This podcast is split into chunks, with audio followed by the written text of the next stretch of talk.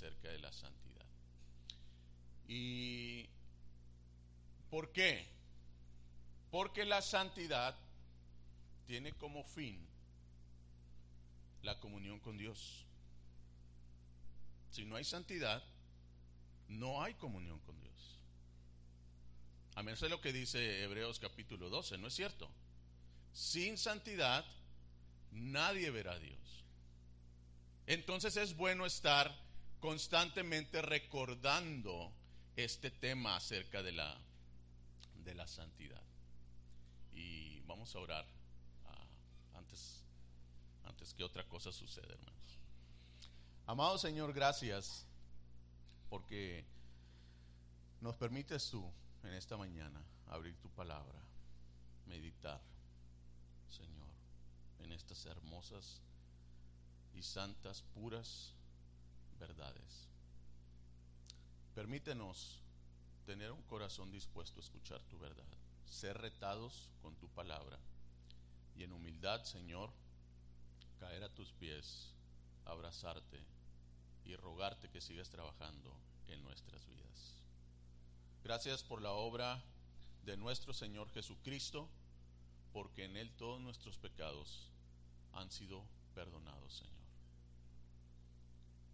Pero ayúdanos a nosotros de una manera práctica, en el día a día, vivir en la hermosura de tu santidad, Padre. Entregamos este tiempo en el nombre de Jesús. Amén. Muy bien, hermanos. Yo creo que una... ah, abran su Biblia, por favor, allá en Juan capítulo número 17. Es donde yo voy a estar basándome eh, en lo que voy a estar eh, compartiendo el día de hoy. Juan 17, 17. Es un pasaje muy conocido y ahorita voy a explicar un poco acerca de, de, de ese pasaje, de lo que estaba ocurriendo.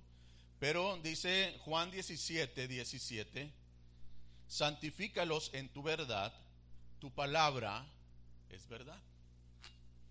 Y hay algo eh, que es una realidad, hermanos. Si, si la, la santidad tiene como fin garantizar nuestra comunión con Dios, déjenme decirles una cosa. La santidad se ve amenazada cuando la verdad es atacada. Escúcheme bien lo que, lo que estoy diciendo. La santidad se ve amenazada cuando la verdad es atacada. Y vean lo que está diciendo el texto. Santifícalos en tu verdad, tu palabra es verdad. Cuando Jesús mencionó esta, estas palabras, Juan 17, era un momento muy, muy, muy especial. Eh, era la, la última la última cena con sus discípulos antes de ir al, al huerto del Getsemaní. Momento muy íntimo, momento que nosotros podemos seguir desde el capítulo número 13 de, de este Evangelio. Y en este último capítulo 17 de lo que es ese, esa escena, él hace una oración. Una oración en la cual él estaba intercediendo no solamente por sus discípulos que estaban con él en ese momento, sino que estaba intercediendo tanto por ustedes como por mí y todos aquellos que iban a creer por el testimonio de sus discípulos, por el testimonio de la iglesia, etc. Él sabía bien, terminó él diciendo en el versículo, en el capítulo número 16, con estas, con estas palabras, en el mundo tendréis aflicción, pero confiad, yo he vencido al mundo. Y él empieza, capítulo 17, haciendo referencia también al mundo. Y el mundo, en este contexto, porque en, ciertas partes de la escritura se refiere a, significa ciertas cosas, hermanos. En, ciertas, en ciertos pasajes el mundo significa la humanidad, en ciertos pasajes el mundo significa esta creación, etcétera. Pero en este particular contexto, el mundo se refiere a todos esos sistemas organizados que van de una manera eh, controlada por el enemigo para atacar entonces los valores, los principios y todo lo que viene de Dios. Y es ahí donde el Señor Jesús, en todo este contexto, Él dice, Señor, bueno, yo sé que ellos están en el mundo, pero no son del mundo. Yo no te pido que, que los quites del mundo, sino que los, los, los guardes del mal. Y había algo que el Señor tenía en mente para que su iglesia, nosotros los creyentes, su pueblo, nunca perdieran. Y esa era la comunión con el Padre. Llegar a ser uno con el Padre. Y esta es la cosa más hermosa, hermanos. Y la santidad, por eso digo, la santidad tiene como fin la comunión con Dios, la comunión plena con Dios. Cuando la santidad se ve quebrantada, se ve afectada, entonces nuestra relación con Dios, nuestra comunión con Dios, se ve quebrantada. Y Jesús sabía que en este mundo, gobernado, como dice allá en Primera de Juan, por el maligno, con todos sus sistemas, con todos los valores falsos, con todos sus principios falsos que van atentando entonces contra la verdad de Dios, era eh, donde nosotros estamos sumergidos. Y él decía, Señor, guárdalos del mal. Una cosa es estar en el mundo y otra cosa es que el mundo esté en nosotros, hermanos. Es como, por ejemplo, allá, eh, voy a utilizar la República Dominicana como, como ejemplo. No, tuvimos a la República Dominicana en medio del océano. Pero una cosa es tener a la República Dominicana en medio del océano y otra cosa es tener al océano en medio de la República Dominicana. Es devastador. Era lo que Jesús tenía en mente aquí. Entonces, con este breve pasaje bíblico, yo encuentro tres cosas simples. El deseo, el depósito y el dicho, o lo dicho. Deseo, depósito y lo dicho. Y lo voy a, lo voy a explicar, hermanos. Vean lo que dice, cómo comienza este versículo. Santifícalos. Santifícalos. Y aquí el Señor está orando con su Padre en esa comunión tan íntima, tan plena, eh, eh, la segunda persona de la Trinidad con, con, con el Padre, rogando al Señor. Y este esta, esta, palabra, este verbo, tiene, tiene una, fuerza de un mandato y, y, obviamente el Señor no está ordenándole a su Padre, sino que más bien tiene la intención de expresar algo con un deseo tan profundo. Y el Señor está rogando, está deseando que el Padre entonces a nosotros nos santifique. El pastor Tim, el día de ayer, él nos estuvo explicando acerca de la, de la raíz de la santidad, etcétera, etcétera. Sí. Santidad. Y él mencionaba algo, una, la santidad definitiva, bueno, esa es la que ya como, como Dios nos ve a cada uno de nosotros, ya una obra culminada. Pero en esta vida estamos en ese proceso también de santificación. Y el Señor Jesús aquí está rogando al Padre que Él nos aparte, y, eso es la santificación, hermanos, apartar en este caso para un uso exclusivo de, para un propósito bien definido. Y nosotros tenemos que entender que nuestra vida ha sido consagrada, apartada para vivir para el Señor. Y esa vida debe ser en santidad, hermanos. Sin santidad, nadie verá a Dios.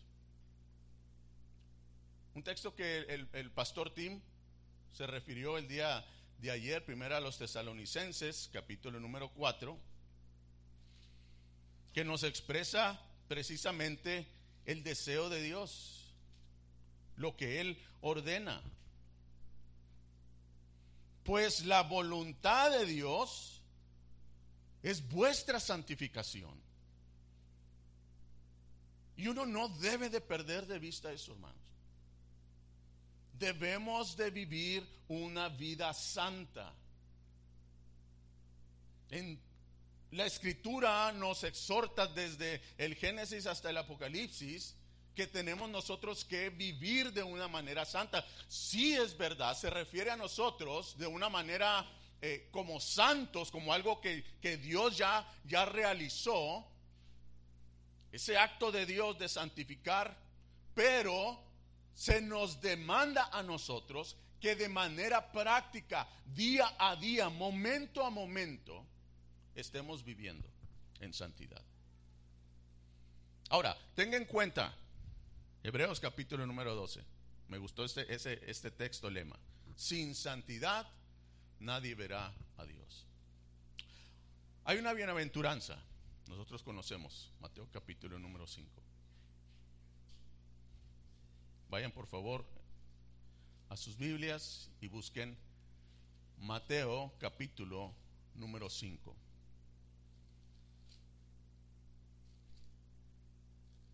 Y vean lo que dice, hermanos. Versículo 8. Bienaventurados, ¿quiénes? Los de limpio corazón, porque ellos qué? Verán a Dios. Pregúntate en tu vida. ¿Tú estás convencido de que en cada situación en la que tú vives, ¿Ves a Dios? ¿Tú ves a Dios en todos los actos que tú realizas? ¿En cada circunstancia en la que tú te encuentras? ¿En cada problema que tú tienes que resolver? ¿Realmente ves a Dios actuando en tu vida?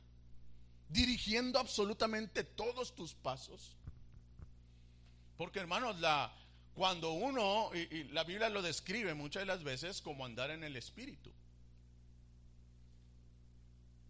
Y cuando nosotros andamos en el Espíritu, vamos a andar en santidad de vida, porque vamos a andar de acuerdo a lo que Él nos está, nos está pidiendo. Y muchas de las veces, yo se los digo porque, pues así somos los humanos, todavía eh, eh, batallamos con ese residuo de, pecado que hay en nuestro, en nuestro corazón, en nuestros miembros que se rebelan, no es cierto, para hacer lo, que es la voluntad de Dios. Imagínate que tú vas, por ejemplo, al Mayer y que agarras, por ejemplo, qué sé yo, una prenda X de, vestir y, y, ahí decía que costaba 8.99 y tú cuando vas y marcas, pasas el, la blusa o la camisa o lo que sea que hayas comprado y te lo marca a 12.99. ¿Cuál es tu primer reacción?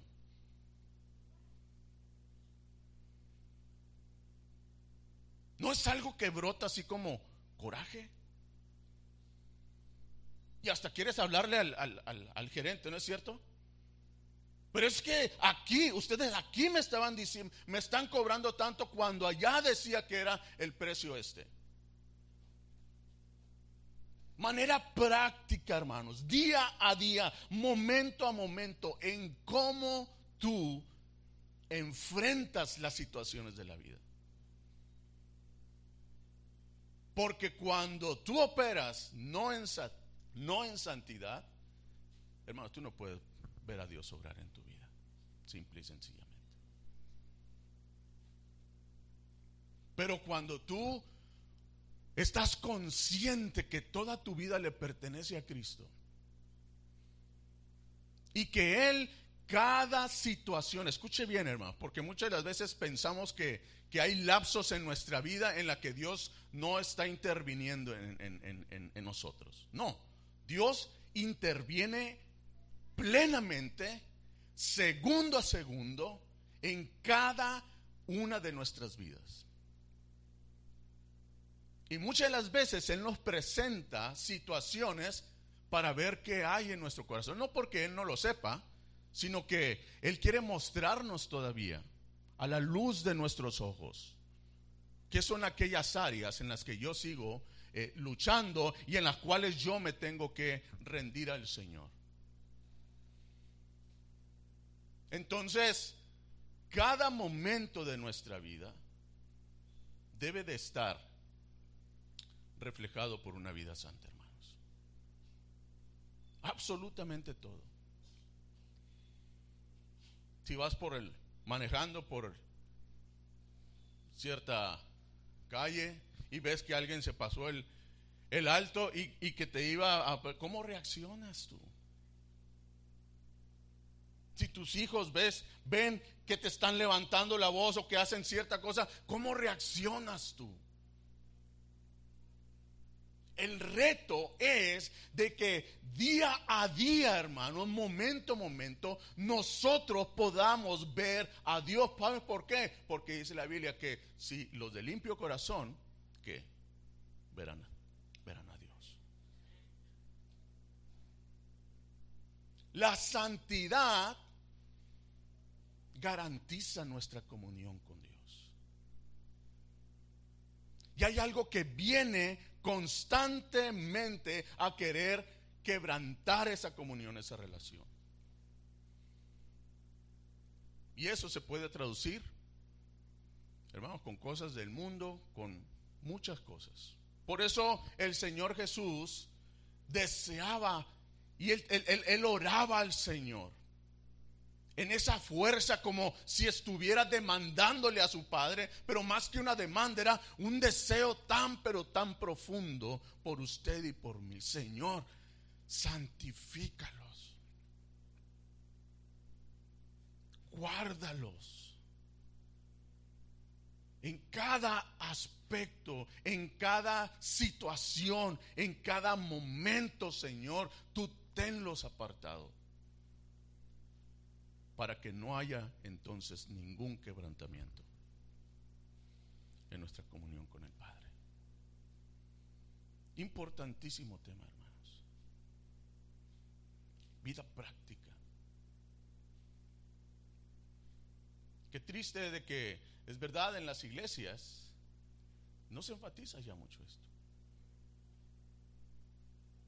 Al contrario, como son temas que incomodan, y como son temas en los que si tú te vas a mantener predicando, la gente va a preferir, va preferir querer ir a otra iglesia donde pues las pedradas no sean tan fuertes, hermano.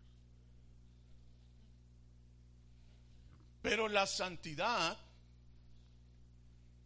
hermanos, tiene, tiene el proceso de pasar por la prueba, por el fuego. La escritura dice que Dios es fuego consumidor, ¿no es cierto? Y que no hay otra manera de cómo refinar el oro, cómo refinar la plata, si no es como a través entonces del fuego. Y nuestro Dios, uno de los textos que leía el pastor Tim el día de ayer, es Isaías capítulo número 6, Dios es santísimo, Dios es santo, santo, santo. Entonces nosotros tenemos que entender que en nuestra vida, en cada aspecto de nuestra vida, debemos de vivir en santidad. Ese es el deseo que Dios tiene. Ahora, la pregunta es, ¿realmente vivimos en santidad, hermanos? ¿Tu mente de qué está llena? tus ojos qué ven, tus manos qué señas hacen, cómo palpan, tus pies por dónde andan, tu corazón a qué se inclina, todo nuestro ser. Dice Tesalonicenses, espíritu, alma y cuerpo sea guardado irreprensible hasta la venida de nuestro Señor. Ahora, ¿buscas realmente la santidad? ¿Te distingue tu corazón por buscar la santidad? ¿Te acusa tu conciencia en este momento de no estar buscando la santidad como Dios desea que la, que la busquemos? este, este, tipo de, eventos precisamente para eso son, hermanos. Bueno, y, cada momento de, predicación debe ser un, confrontamiento en amor en el que nosotros veamos quién es Dios y a la luz de Dios nosotros poder vernos y entonces poder caer rendidos a sus pies y esperaron su gracia, ¿no es cierto? Este es el deseo entonces que tenía Jesús. En medio del mundo, él sabía, hermanos, él, él, entendía, él tuvo conflictos con el mundo, él se enfrentó a los sistemas del mundo, él se enfrentó a todo ataque contra la santidad. Pero él, hermanos, guardó su integridad y no permitió que nadie quebrantara su comunión con el Padre. Y es así, hermanos, como nosotros debemos de actuar. Ahora, ya vimos el deseo, ese era el deseo de Jesús. Ahora vamos a ver el depósito, porque es bien, bien, bien, bien interesante lo que el Señor Jesús está eh, mencionando aquí. Santifícalos y dice, ¿en qué? ¿En qué dice? En tu verdad. Y esta, esta palabra, esta preposición, muchas las veces nosotros no les tomamos en cuenta eh, las pequeñas palabritas, pero esta preposición en, en el griego, es muy interesante, hermanos.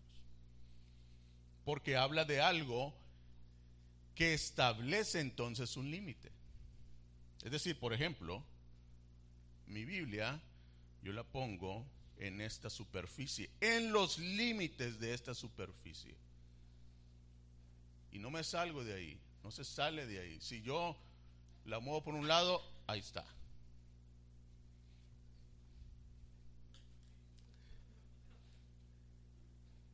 Esta palabra en es como si estuviéramos nosotros viendo un depósito en lo que Dios está limitando entonces y que no, se, que no nos salgamos de ahí. No debes de cruzar entonces esos límites.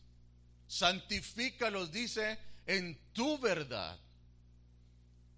Y entonces nuestra vida, Dios quiere que nosotros vengamos, eh, nos toma y nos, nos hunde en, ese, en, esa, en, en esa cavidad y no quiere que nosotros nos salgamos de ahí verdad. Santifícalos. Y dice bien claramente, en tu verdad. Y fuera de Dios, hermanos, déjenme decirles, fuera de Dios no hay verdad. Él es la verdad. Y, no es, y la verdad de Dios va más allá de nuestras opiniones o de nuestras intenciones o de nuestros mejores propósitos o mejores religiones que nosotros eh, podamos inventar. La verdad de Dios es eso, hermanos, única. Dios es el que la ha establecido y por eso Jesús oraba, Señor, que sea entonces en tu verdad. Ahí deposítalos. Vivimos en un mundo, hermanos, de las fake news, ¿no es cierto? Abundan las fake news. Y tú te... Eh, eh, nos podemos nosotros dar cuenta, de, de hecho nos damos cuenta de cómo la verdad está siendo atacada. Está siendo atacada en cuanto a qué? Por ejemplo, en cuanto al matrimonio.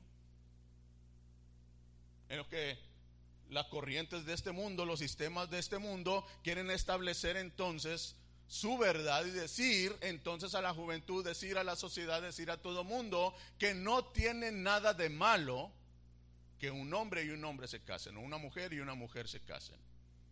O que tú puedas identificarte por un tiempo como un hombre que se enamora de una mujer, pero después entonces tú puedes cambiar esos sentimientos y enamorarte inclusive de un hombre. Una mujer de una mujer. Y esas verdades que el mundo está ofreciendo vienen a atentar contra la verdad de Dios. Y esta sociedad entonces crea sus propias verdades. Sí, el matrimonio igualitario, sí, entonces matrimonio entre homosexuales, sí, entre, entre mujer y mujer, sí, etcétera, etcétera, tantas y tantas cosas. Atentando entonces contra la verdad. La escritura, ¿qué me dice a mí? Que desde el principio Dios hizo qué? Hombre y mujer. Que un matrimonio no puede denominarse matrimonio a menos de que sea entre un hombre y una mujer. ¿No es cierto? Y vemos, hermanos, cómo se levantan esas mentiras o esas verdades ante los ojos de los demás. Por eso la verdad a la que se refiere Jesús es una verdad que no está en nosotros, sino que está en su Padre. Y esa verdad es bien objetiva. Aquí está. Es aquí donde nosotros debemos de estar viviendo. Esta es la verdad. Y te das cuenta que el mundo establece sus propios sistemas, sistemas de valores, sistemas eh, qué sé yo, todo lo que el mundo entonces, ah, dominado por el, por el enemigo, establece con el fin de atacar la verdad de Dios y apartar entonces al pueblo de Dios. Y la verdad de Dios siempre, hermanos, ha sido atacada, siempre. Y vuelvo a reiterar, el fin de la santidad es la comunión con Dios. Y vean ustedes, por ejemplo, desde el Génesis, cómo Adán y Eva, ellos vivían en una plena comunión con Dios, donde no existía, donde no se había entonces introducido el pecado. Ah, pero vino entonces el enemigo y empezó a hablar cierta verdad a Eva. Y empezó a atacar la verdad de Dios. Empezó a querer eh, eh, voltear la verdad de Dios, torcer la verdad de Dios. ¿Y qué sucedió? Adán y Eva pecaron, se introdujo el pecado, se quebrantó la comunión con Dios y vemos todas las consecuencias. La estrategia del diablo, hermanos, esa no ha cambiado nunca. La estrategia del diablo es siempre ir en contra de la verdad de Dios. Y uno, uno por eso debe de estar bien alerta. Y hay por lo menos tres versículos que yo quiero agregar en este punto. En lo que a nosotros nos retan. Ok, entiendo que es, debo vivir en santidad, que debo de estar sumergido, no salirme de los límites de la verdad de Dios. ¿Qué es lo que tienes que hacer? Pasos prácticos. Y yo encuentro, hay muchos hermanos, pero quise, para no extenderme mucho, tres versículos bíblicos que nos hablan de lo que tú y yo tenemos que hacer con la verdad. El primero de ellos, Proverbios 23, versículo 23. Proverbios 23, 23. Escucha lo que dice. Compra la verdad y no la vendas. La sabiduría, la enseñanza, la inteligencia. Pero te habla de algo. Compra la verdad. Y aquí, hermanos, se habla de pagar un precio. Y nosotros debemos de estar dispuestos, hermanos, a pagar el precio por la verdad. Esto nos, nos lleva a un reto, hermanos, a un esfuerzo que nosotros tenemos que hacer, a una duplicidad entonces de esfuerzo, a no limitarnos a un un día a la semana con dos horas eh, al día para entonces estar adquiriendo la verdad. No, no, no. Aquí se habla de pagar un precio, hermano. ¿Cuánto estás dispuesto tú a pagar por cosas que valgan la, que valgan la pena? Por cosas de calidad. Bueno, la escritura aquí me dice que, yo debo de estar pagando el precio. Yo debo de ver la verdad y debo de desear tener esa verdad. Y tengo que esforzarme y trabajar, etcétera, para entonces estar adquiriendo verdad. ¿Saben cuál es el problema muchas de las veces con la iglesia, hermanos? De que somos flojos. de que no queremos hacer la tarea que a nosotros nos corresponde. Que queremos esperarnos a que ya sea el pastor Billy o el pastor Tim o cualquier otro hermano venga el domingo y nos comparta la verdad para entonces nosotros adquirirla. Sí, eso es, eso es bueno y se tiene que seguir haciendo. Pero ¿qué de tu responsabilidad? ¿Qué de tu crecimiento? ¿Qué de tu compromiso con el Señor? crecer en la verdad. Cuesta, claro que cuesta, hermanos. Las cosas de calidad cuestan. La verdad de Dios es el mayor tesoro que nosotros podamos tener. De hecho, hay una parábola, ¿no es cierto? Que habla acerca del reino de Dios, que un hombre dice que iba y encontró, lo encontró y entonces fue y vendió todo lo que tenía. Todo, todo, todo lo que tenía para adquirir esa perla de gran precio. Porque él se dio cuenta que era lo más valioso que podía él tener en toda su existencia. Ese es el precio que debes de tener. Y el Señor te pregunta, ¿quieres la verdad? ¿Qué es lo que tienes? ¿Qué me ofreces? Señor, pues yo nada más tengo mi vida. Dámela. Señor, pero ¿qué? ¿Qué va a decir mi esposa? Ah, ¿tienes una esposa también? Dámela. No, Señor, y luego mis hijos. Ah, también tienes hijos. Dámelos. No, Señor, pero, pero luego esta casa va, va a quedar vacía. Ah, también tienes una casa. Dámela. Hermano, ¿estás dispuesto a entregar absolutamente todo? Pagar el precio por la verdad de Dios. Porque nada vemos nosotros de reservarnos, hermanos.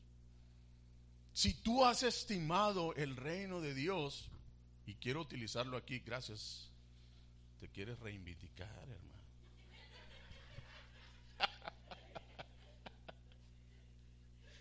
Gracias, Miguel. Ya ven, hermano, ya me distraje. ¿Qué estaba diciendo? pagar el precio. ¿Cuánto cuesta, hermano? pagar el precio por el reino del Señor. ¿Qué es? reino del Señor es verdad, ¿no es cierto? Lo utilizo así en esa comparación. Pero debemos de estar pagando el precio, hermanos. ¿Cómo, cómo de veras, cómo disciplinas tu vida? Para adquirir la verdad. Aquí el proverbio me lo está diciendo. Vaya, que, el, libro de proverbios es, lo expresaba yo en una ocasión, es la, la, la vida práctica de lo que es la ley de Dios. Tú encuentras aquí la práctica de lo que es la ley de Dios en el día a día. ¿Quieres saber cómo te va en tu trabajo? ¿Cómo proceder? Lee el libro de Proverbios. ¿Qué dice acerca del matrimonio? Lee el libro de Proverbios. ¿Qué dice acerca de los hijos? Lee el libro de Proverbios. ¿Qué, ¿Qué, dice acerca de la paternidad? Lee el libro de Proverbios. ¿Qué dice respecto a todo, hermanos? El chisme, lean Proverbios, hermanos. Gerson me pregunta, papi, ¿cuál es el libro que más te gusta de la Biblia? Y yo le digo, pues me la pones muy difícil, cualquier libro de la Biblia. Le digo, pero yo creo que me, yo me quedo con Proverbios. Me fascina, amo el libro de Proverbios. Entonces, ¿estás dispuesto a pagar por la verdad? Cuesta, hermano. Ahora, déjenme decirles una cosa, y tal vez aquí me refiero a los teenagers. Pero muchas de las veces, para sostener la verdad, debes de pagar el precio inclusive de dejar un amigo o una amiga. Porque no te conviene. Porque va en contra de lo que te está influyendo o mal influyendo de lo que tus padres te han enseñado de lo que es la verdad. Una amistad, hermano, por más valiosa que, sea, nunca, nunca debe de estar por encima del amor a nuestros padres y el amor a nuestro Señor y el amor a su palabra. ¿Estás tú dispuesto a pagar ese precio? Con el fin de tener la verdad. Aquí el proverbio es muy claro, hermano. Compra la verdad y no la vendas, no la malbarates, no se la entregues, no la canjees. Decimos ahí en México, ¿no? Yo no sé si en Dominicana también, pero no la canjees por algo que, por algo que no vale la pena. Y eso se aplica a cualquier cosa que Dios traiga aplicación a su vida, hermano. ¿Saben una cosa en la que nosotros optamos como familia? No ver Netflix, hermanos, ya. Cancelar esa suscripción. Pura basura, hermanos.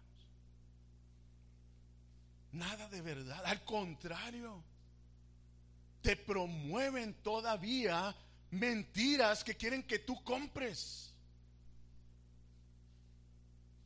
Te promueven entonces movimientos homosexuales, te promueven, promueven entonces movimientos lésbicos, te promueven toda esa corriente que hay en la actualidad que van a en contra de la verdad de Dios y que afectan entonces tu santidad y que van a traer el quebrantamiento de tu comunión con Dios. ¿Sabes qué?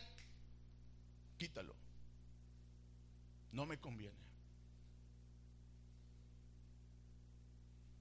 Pero día a día, momento a momento. Por eso el exhorto y el reto es, bienaventurados los de limpio corazón, porque ellos verán a Dios.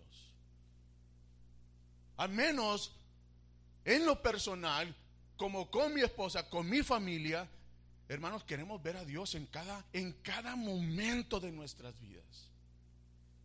Señor, se me presenta esta oferta, ¿no? Mi esposa llegó emocionada ayer de Guaymas. ¿Qué crees que había? Mira que había esto. ¿Llevaba presupuesto para eso? No. ¿Se contuvo? Ay, pues sí. Le hizo así, no, pues es que no traigo más. Pero aún para los, los, los momentos más que nosotros nos da risa, no, pero pero te das cuenta que nuestra vida, dice, dice Pablo, que en Él somos, en Él nos movemos, en Él vivimos. Él es nuestro todo en nuestra vida. Dios no está ausente en ninguna circunstancia, en ningún lapso en nuestra vida. Él está presente y Él quiere que lo veas, lo experimentes momento a momento, aun cuando sea la decisión más simple que tú puedas hacer. ¿Estás viendo a Dios? ¿Estás guiado por la verdad? Por eso el Señor Jesús oraba y decía, Señor, apártalos y húndelos ahí en tu verdad y que no se salgan de los límites de tu verdad. ¿Qué estás haciendo entonces para adquirir esa verdad? Segundo versículo, hermanos. Salmo 119.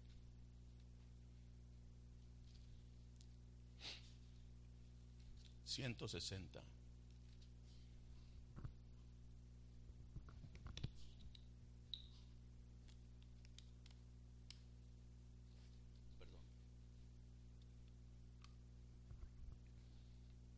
Salmo 119, 160. Fíjense lo que dice. La suma de tu palabra, ¿qué dice? Es verdad. Y eterno es todo juicio de tu justicia. ¿Ya me pasé el tiempo, hermanos? ¿No? La suma de tu palabra es verdad y eterno es todo juicio de tu justicia. Y esta palabra, la suma, es bien interesante porque en el, idioma original tiene varias significaciones, pero una de ellas es la mera cúspide, como si fuera de una montaña. Imagínense, hermanos. ¿Cuántos, visto, ¿Cuántos han visto aquellos que escalan el Everest y que llegan hasta la mera cima? ¿Hemos visto? Todo lo que ellos tienen que transcurrir todo lo que tienen que sufrir, a lo que se tienen que enfrentar, con el fin de llegar entonces allá a la cima. Bueno, una de las, de las eh, palabras que nosotros podamos usar es aquí es eso, la cima de tu palabra. Pero aquí está hablando no solamente de la cima, sino ahora sí que de toda la montaña, hermanos. Y yo me imagino a un escalador, a un cristiano escalador. Yo quiero que tú seas un cristiano escalador en el día a día de tu vida. En el que tú veas allá la verdad de Dios y tú la quieres alcanzar, pero tú tienes que esforzarte, tú tienes que escalar. Y mientras vas en esa montaña, en cada etapa, en cada nivel, tú vas adquiriendo mayor y mayor y mayor, ¿verdad? Y te das cuenta de que todo dice la escritura, la suma de tu palabra es verdad y eterno es todo juicio de tu justicia. Pero tú tienes que llegar si es que deseas alcanzar la cima. Y eso requiere esfuerzo, requiere disciplina requiere entonces sacrificio, hermanos. Que muchas de las veces, tristemente, no queremos pagar. Mire, hermanos, es lamentable cuando uno como pastor va a hacer una visita y entonces te abre la puerta, figuradamente hablando, ¿no? Y te abre la puerta un hermano todavía en pañales y con biberón. Y te recibe así bebé en Cristo todavía. Cuando tiene 5, 10, 15 años en el Evangelio. ¿Sabes lo que eso demuestra, hermanos? Dos cosas. Una, que estás jugando al cristiano. O dos, que has puesto muy poco interés en disciplinarte para crecer en el Señor. Dios desea que nosotros, dice la escritura, la suma de tu palabra. Todo, todo, desde el Génesis hasta el Apocalipsis. Desde el origen, no solamente allá donde comienza, sino todo lo demás.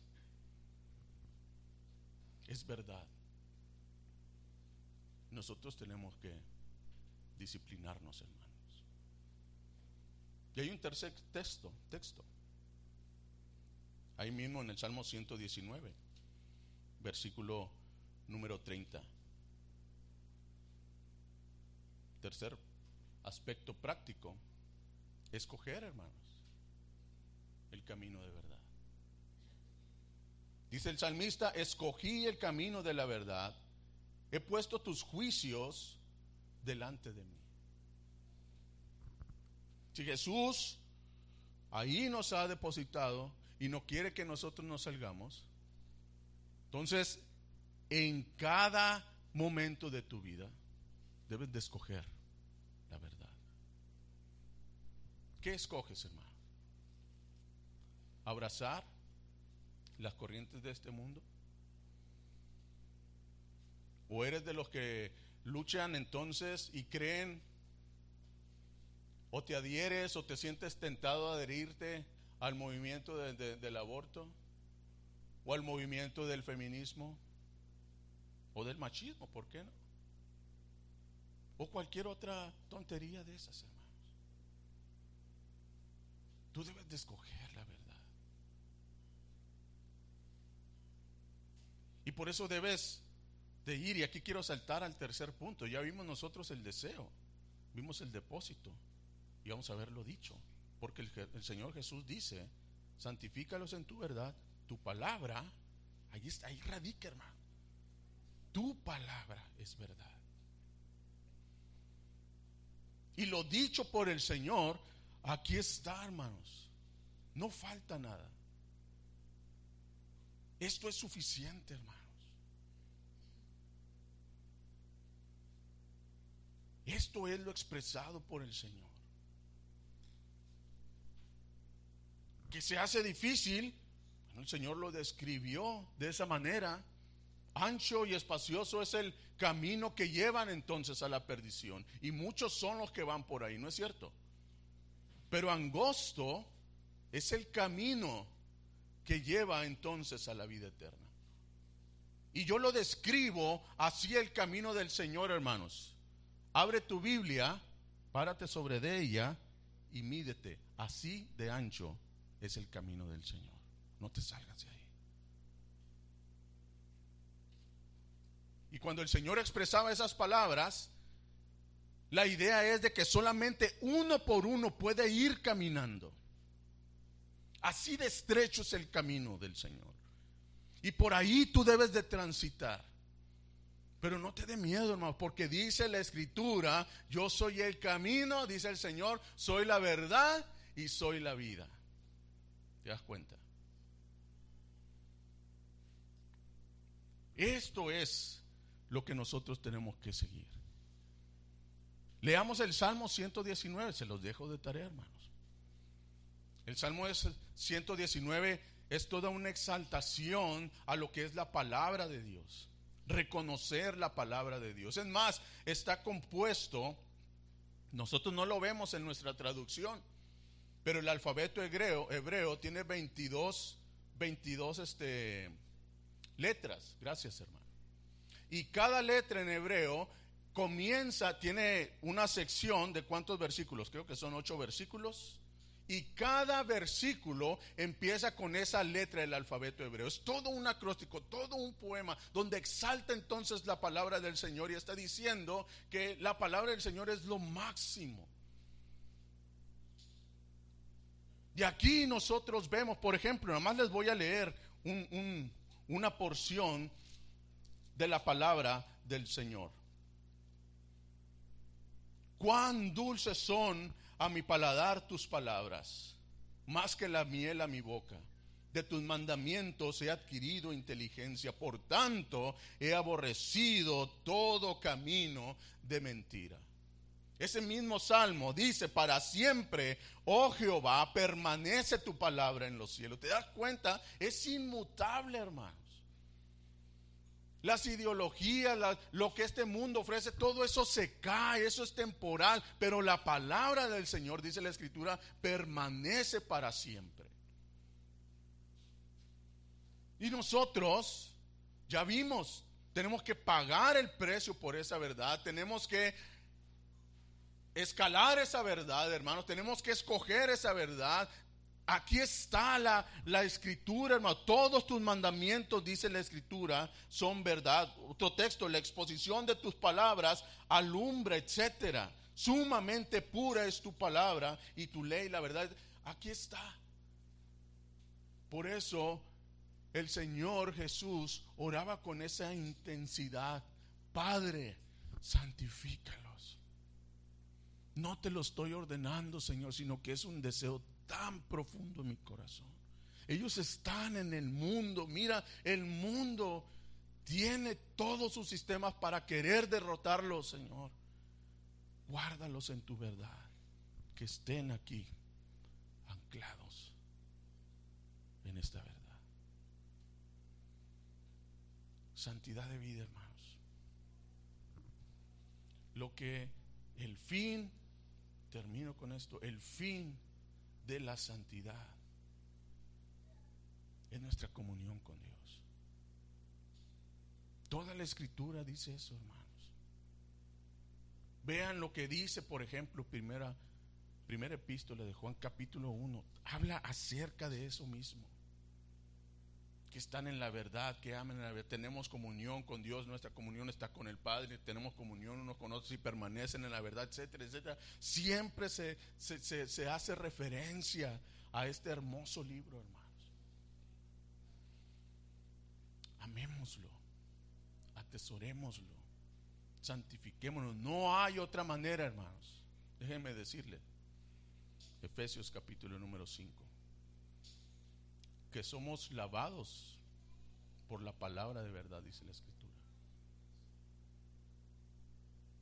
Entonces, ¿qué vas a hacer? Tenemos que vivir en santidad. Tenemos que estar en la verdad. Tenemos los dichos del Señor. Esto es lo único verdadero. Todo lo demás que ofrece el mundo, eso no es cierto, hermanos. Afirmémonos en esta hermosa escritura. Vamos a orar. Señor, tantas cosas que pudiéramos nosotros decir. Hay tanto más que hablar, Señor. Por eso no es suficiente un campamento, un domingo. Haznos entender que necesitamos entregarnos por completo, Señor, sin reserva alguna. A ti, oh Jesucristo. Lo hemos hecho para nuestra salvación. Está garantizada, Señor. Gracias por la obra que has hecho. Pero danos de tu gracia para morir día a día, momento a momento, tomar nuestra cruz cada día y seguirte. Enséñanos a cómo amar tu palabra, atesorarla en nuestro corazón, luchar por ella esforzarnos por ella, elegir tu palabra, Señor. Oh Señor, gracias por ese hermoso deseo que tú tuviste en esta oración, de pedir a tu Padre que nos santificara. Gracias, oh Señor Jesús. Te amamos con todo nuestro corazón. Continúa, Señor, el resto de este tiempo y de este campamento, Señor, con nosotros. Gracias por el pastor Billy, gracias por el pastor Tim, gracias por tu iglesia, Padre. En Cristo Jesús, amén.